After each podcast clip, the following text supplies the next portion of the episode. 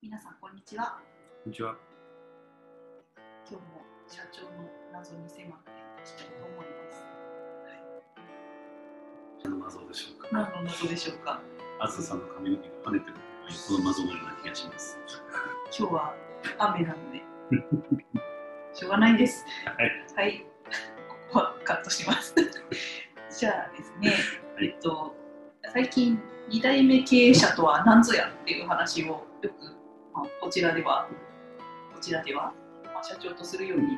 てきたんですけれども、その中でもやっぱりうんと思うことがあるんですね。うん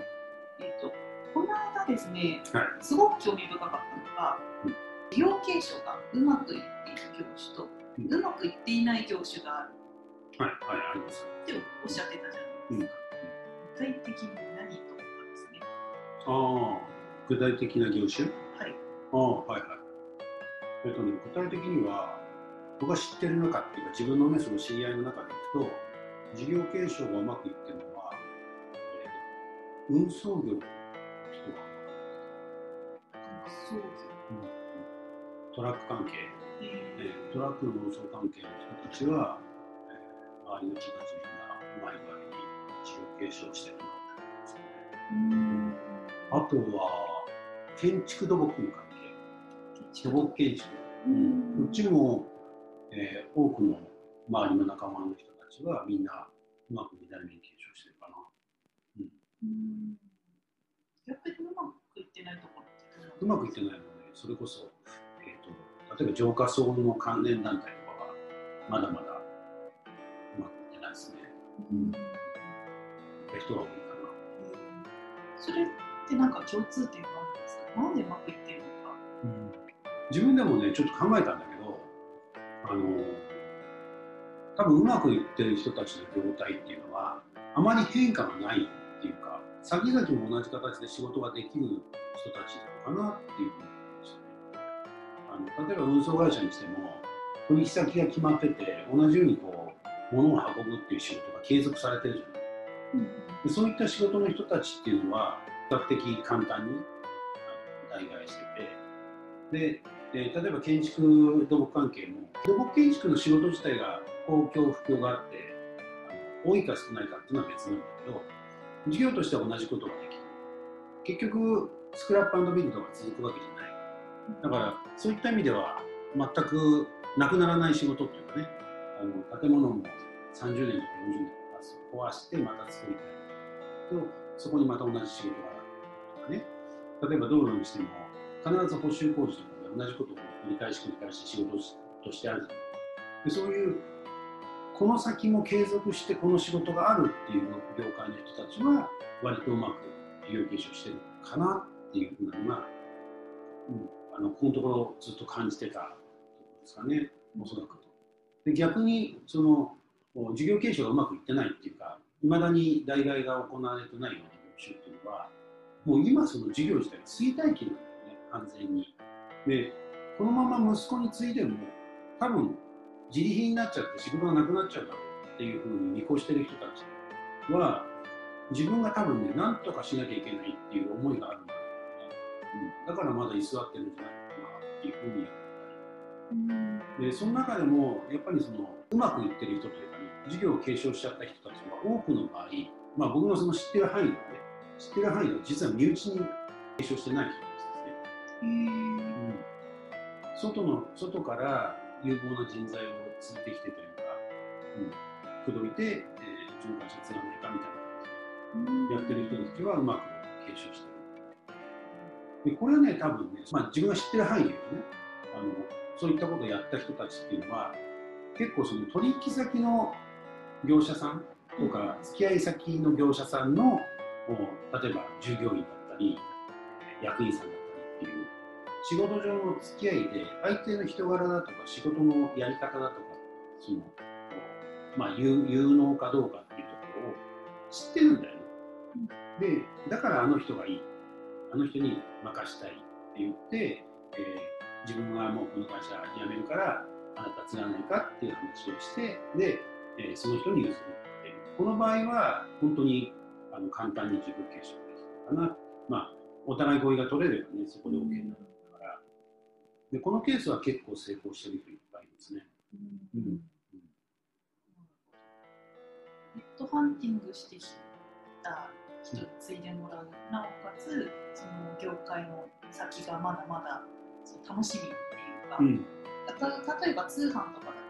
これからどんどん伸びていくかなっていう、そういう見通しがついている業界はうまくいってるってことですね。そうだね、うん、そういう感じだった。うまくいってないところは、まだ任せられるような状態ではない。もしくはもううちの業界ダメかもしれないと思っちゃう。そうですね、うん、ただねうちの業界ダメかもしれないの中で思いついたのがあってこの人は自分に子供がいなかったんで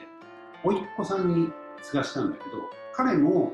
もうこの業界の先はないからっていうところをきちんと把握しながら後継いでるんですよ。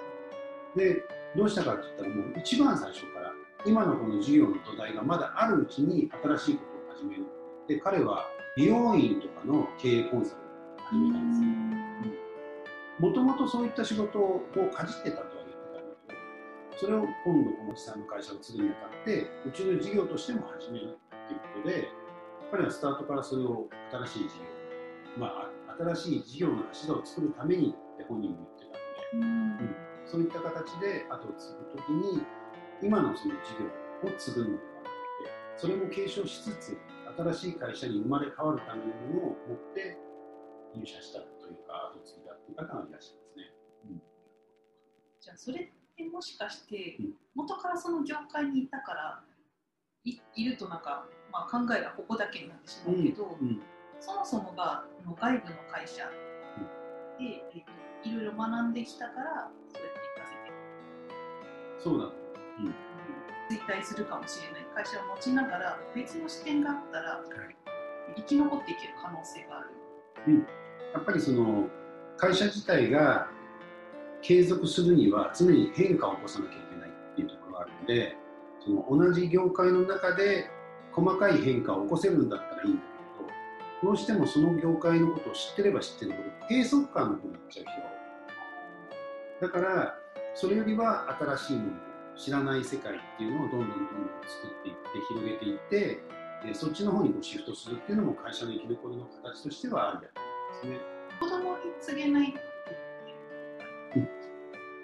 はもうそのお父さん自体がこの業界に閉塞感を感じててその次の一手を見つけることができなくてこのまま継がしても息子も苦労するだけだと思っちゃってるから継がせないに陥ってるんじゃないのかなそういった、えー考えも一旦としてあるんじゃないのかなっていうふうに思いますね。子供に継がせられないっていうまだ俺がやらなきゃダメってうん。やっぱりねそこは過保護というかね、うん、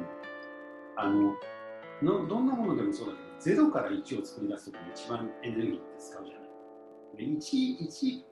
作っちゃったらそこから先はこう転がるというか例えば物を動かすときにも一番最初だけもっと力入れるけど動き出したらスーッと滑ってる。そういうのと一緒でその01が大変だっていうのは創業者の人みんな知ってるんだよね、でその01が大変だからこの思いをさせたくないってやっぱり子供に対して思っちゃうんだよね。だから自分のその事業を引き継ぐとかっていうなるんだけどその引き継ぐ事業がもうそもそももうこれ以上進まないっていうふうになってでそれをその創業者は知ってる。でその中でもう一個その同じようにずっとうん進むだけでいいような事業を作ってあげて譲りたいっていう意味があるんじゃないのかなとは思う。うんそれをしてたらあれですよね。自分の一生じゃ足りないかもしれないですね、そうそうそう。うん、あとはね、やっぱりその、例えば同じ、えー息子さんにもうすでに社長は渡してるんだけど、自分が会長として、もう立場上はね、あの代表権がないんだけど、口出しちゃう社長さんとか、あの会長さんとかいっぱいいらっしゃって、こういう人たちと話を聞くと、必ず共通して言うのが、何かあった時に、まだあいつじゃ無理っていう。でじゃあ何かあった時にだけ口出しゃいいじゃんって思うわけ、で、まあ、大抵の場合それを言う言っちゃうそういう人は、うん、そんなのねもう実務は全部息子さんできるんだから何かあった時だけ相談に乗ってあげればいいんじゃないですか？っていうと大抵、まあ、それもそうだなってなる。うん、うん。そうですね。うん、でそれもやっぱりその親が子離れしてない過保護なんだよね。結局ねうまくいっているところっていない業種に関しては、譲っちゃえってことですか？そうね、ある程度までいったらもう譲っちゃう。うん、思い切って。その事業継承の思い切りが大事っていうことですね。そうですね。うん本日はありがとうございました。